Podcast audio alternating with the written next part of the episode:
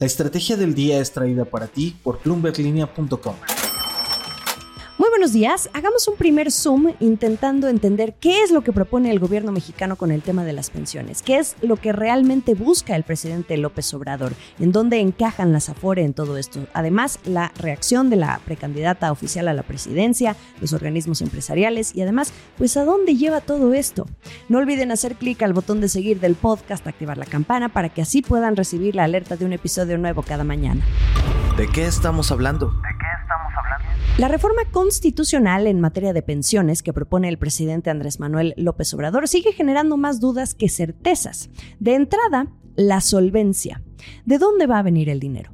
El Buró de México de Bloomberg Línea pudo obtener una primera lectura de un experto en pensiones y exdirectivo del ISTE, por cierto, uno de los institutos que junto con el IMSS, según López Obrador, han sido, y lo digo entrecomillado, afectados por las reformas de pensiones de sus antecesores en la silla presidencial. Su nombre es Pedro Vázquez Colmenares. Él dice que en papel sí genera esta reforma un compromiso permanente, pero no por ello implica que la buena intención asegure recursos de largo plazo. Como diría Cantinflas, ahí está el detalle. Agrego aquí también el comentario que lanzó en su cuenta personal de ex Mariana Campos, quien dirige el think tank México Evalúa. Ella prácticamente lo resume todo en una línea. La reforma de pensiones propuesta por el presidente no es seria. Y tanto Pedro Vázquez Colmenares como Mariana Campos coinciden en eso, en el tema de la solvencia, que los recursos no dan indicio de un fondeo asegurado en el largo plazo. No hay viabilidad financiera. Y aquí una pausa. Si esto es lo que opinan los que saben, ¿vale la pena entonces gastar energía en entender algo que puede que no lleve a ningún lado, sabiendo que, al menos en la actual legislatura morena, el partido del presidente, no cuenta con mayoría calificada para aprobarla? Puede ser. Es lo que sugieren otros tantos, no perder el tiempo en lo que pareciera ser más la imposición de una narrativa política al tiempo que se acerca el inicio de las campañas presidenciales. Puede ser, pero la propuesta ya está en el Congreso y al menos hay que ojear ese anexo 12 que plantea cambios al artículo 123 de la Constitución. La tarde del 5 de febrero, el presidente mencionó la palabra revertir refiriéndose a las reformas de pensiones aprobadas durante los gobiernos de los presidentes Ernesto Cedillo y Felipe Calderón, que son las de 1997 y 2007 respectivamente, y que como sabemos, pues no son del todo agrado de López Obrador, Cedillo y Calderón, no las reformas.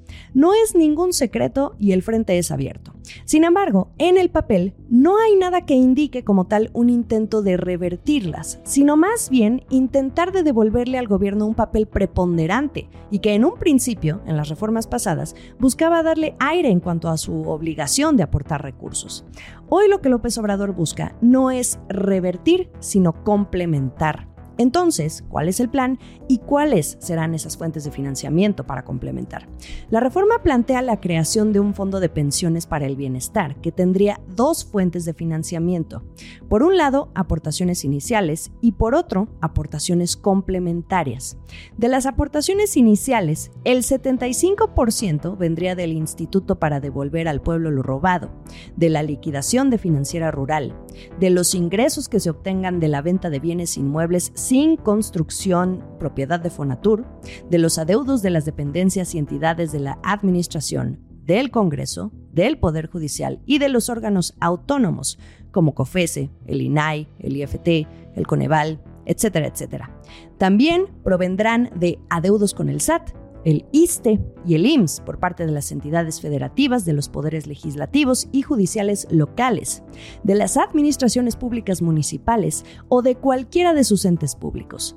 Adicionalmente, se prevén aportaciones derivadas del reintegro de los recursos de los fideicomisos del Poder Judicial, una vez que concluyan los procedimientos legales en curso, los recursos financieros y economías que se generan con la eliminación de organismos autónomos y órganos desconcentrados y unidades administrativas. Además, el fondo también se financiaría en 25% del remanente de las utilidades netas que se obtengan de los ingresos propios de las entidades paraestatales sectorizadas en las Secretarías de la Defensa Nacional y de Marina, así como de los rendimientos, aprovechamientos y demás productos financieros derivados de la administración de los recursos. También se esperan recursos provenientes de las enajenaciones de los inmuebles propiedad de la nación que se encuentren en posesión del ISTE, así como aquellos de su propiedad del producto de las inversiones que deriven del patrimonio del Fondo de Pensiones para el Bienestar, así como con las donaciones o cualquier otro tipo de aportación de personas físicas o morales. También una última vía, y quizá la más rescatable de todas, el dinero de los trabajadores depositado en las Afores que nunca haya sido reclamado. A excepción de esta última vía que les menciono, en opinión de Pedro Vázquez Colmenares, el presidente está dejando el fondeo de su reforma de pensiones a merced de recursos que no son seguros de reunir. ¿Son por única vez o son muy temporales? La voz. La única fuente de financiamiento firme o objetiva que se ve en la iniciativa es que, conforme al artículo 302 de la del IMSS y el otro de la, del Infonavit, el gobierno pueda disponer de recursos de los trabajadores que no han reclamado sus eh, recursos para regresarlos al SAR. Entonces, esa sería la única razón y no sabemos cuánto es lo que van a tomar de los 64 mil millones. Todo el resto son eh, fuentes de financiamiento que o son por única vez, o son muy temporales, o son totalmente inciertas y sujetas a condiciones fuera del sistema de ahorro para el retiro. La propuesta sí genera compromisos permanentes y no tiene fondeo de largo plazo asegurado. Como lo escuchan en voz de Pedro Vázquez Colmenares, parte de lo que lo dijo Yacen Flores, reportera de Economía y Gobierno para Bloomberg Línea. El resto son fuentes de financiamiento que o son por única vez o son muy temporales, o son totalmente inciertas y sujetas a condiciones fuera del sistema del ahorro para el retiro, el SAR. Así que la propuesta Sí genera compromisos permanentes, pero no tiene fondeos de largo plazo asegurado. Ahora sí que, en el entendido más coloquial de todos, no hay refil, por ende son recursos que no son firmes para sostener ese fondo. Y mientras ese fondo, en dado caso de aprobarse la reforma, logra reunir el dinero, entra el famoso Monto Semilla, que se crearía el próximo primero de mayo de 2024, de inicio con 64.619 millones de pesos. El objetivo es incrementarlo gradualmente, al mismo tiempo que se utilizará lo necesario para compensar a los trabajadores bajo afores que se vayan pensionando. Pero según Pedro Vázquez Colmenares, de acuerdo con estimaciones preliminares, ese fondo semilla alcanzaría para complementar pensiones durante 6 o 7 años máximo lo que solo genera incertidumbre hacia adelante de cómo se pagarán esas pensiones al 100% por muchos años más. Esto es el dato del día. Para tener todos la fotografía completa sobre este tema de las pensiones en México, en 1997 entró en vigor la nueva ley del Seguro Social, que reformó la ley de 1973, y se promulgó la ley del Sistema del Ahorro para el Retiro, el SAR, con lo que el sistema de pensiones, que hasta ese entonces administraba el Instituto Mexicano del Seguro Social, que es el IMSS, y el Instituto de Seguridad y Servicios Sociales de los Trabajadores del Estado, que es el ISTE, transitó a un sistema de capitalización individual es así que entran a escena las administradoras de fondos para el retiro, las AFORES, para que reciban, administren e inviertan las aportaciones de los trabajadores. Luego, en 2007, se reformó la ley del ISTE, con lo que se transitó a un sistema de cuentas individuales para los trabajadores del Estado. Luego llegó 2020, ya el sexenio del presidente López Obrador. Fue la primera vez que él llevó a cabo una reforma al sistema de pensiones y de hecho muy aplaudida por las grandes gestoras de fondos en el mundo financiero como BlackRock. A Sergio Méndez, el CEO en México, le gusta hablar de este tema por el beneficio que trajo a los trabajadores en el entorno de las inversiones. En esa reforma de 2020, impulsada por López Obrador, se estableció el incremento progresivo en las aportaciones patronales, la reducción en las semanas de cotización y un aumento al monto de pensión mínima garantizada. Ahora, en esta nueva reforma que propone AMLO, la intención no es desaparecer las afores, sino que se concentra en lograr que las personas se jubilen con el 100% de su último salario. Aquí entra el dilema de si el gobierno federal podrá con semejante carga de complementar lo que, según sugiere, no se logra con las leyes actuales y fue una, cito textual, irresponsabilidad de las legislaciones anteriores. Sorbo electoral. Apenas amaneció el 6 de febrero, tras la presentación del paquete de reformas del presidente Andrés Manuel López Obrador, y Claudia Sheinbaum, la precandidata presidencial de Morena, el Partido Verde y el Partido del Trabajo, arropó la reforma de pensiones y dijo que las incluirá en el proyecto de nación que va a dar a conocer en el día de su arranque de campaña oficial electoral que está programado para el próximo primero de marzo en el Zócalo de Ciudad de México.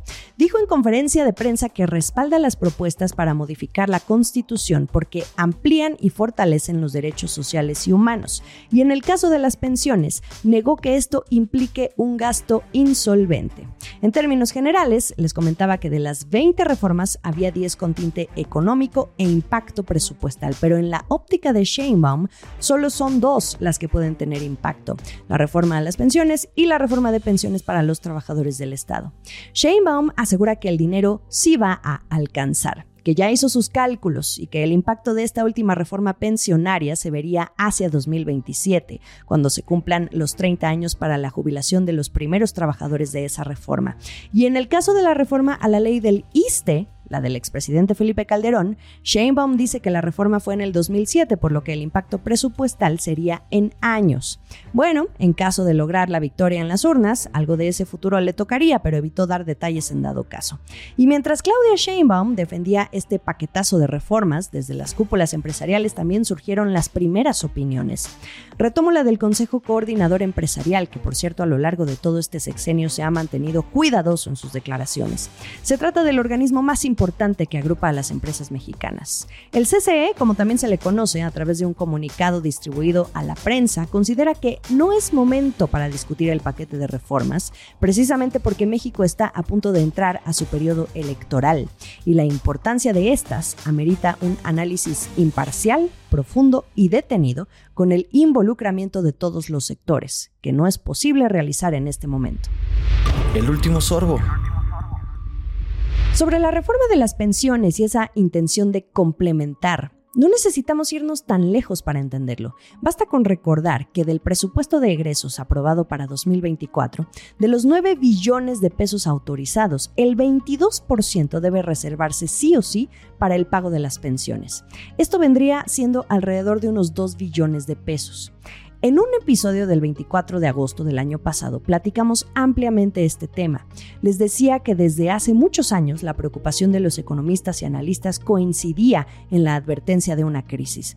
En este sexenio, según apunta un estudio del think tank mexicano México Evalúa, el gasto en pensiones ya superó por primera vez a los ingresos del gobierno, una situación nunca antes vista. Además, la relación con el PIB también es de alarma. México Evalúa da buena cuenta de esto. El gasto en pensiones totales pasó de 1.6% del PIB en 2002, cuando gobernaba Vicente Fox, a 5.1% en 2022, lo más alto registrado. Esto es en cuanto a pensiones totales, pero si consideramos solo las pensiones asistenciales, donde entran los programas sociales, Solo de 2018 a 2022, los primeros cuatro años de gobierno del presidente López Obrador, el incremento en los apoyos en relación al PIB es mucho mayor que los últimos cuatro gobiernos. Así que, ¿de dónde va a venir esa solvencia que pueda sostenerse en el tiempo? Bueno, por ahora es como querer encontrar el hilo negro. La pregunta sigue en el aire. Así el asunto con la iniciativa de reforma a las pensiones, una de las más controvertidas en materia económica, lo que nos atañe en este podcast y que ha hecho ruido desde que inició 2024. Ustedes tienen la última opinión. Estamos en ex Twitter, arroba la estrategia MX o como arroba Jimena Tolama. En Instagram, más allá del micrófono, me encuentran como arroba Jimena Business. Y en YouTube, ustedes pueden mirar los episodios completos. Mitad de semana, se va rápido. Feliz día. Esta fue la estrategia del día, escrito y narrado por Jimena Tolama, producido por Arturo Luna y Daniel Hernández. Que tengas un día muy productivo.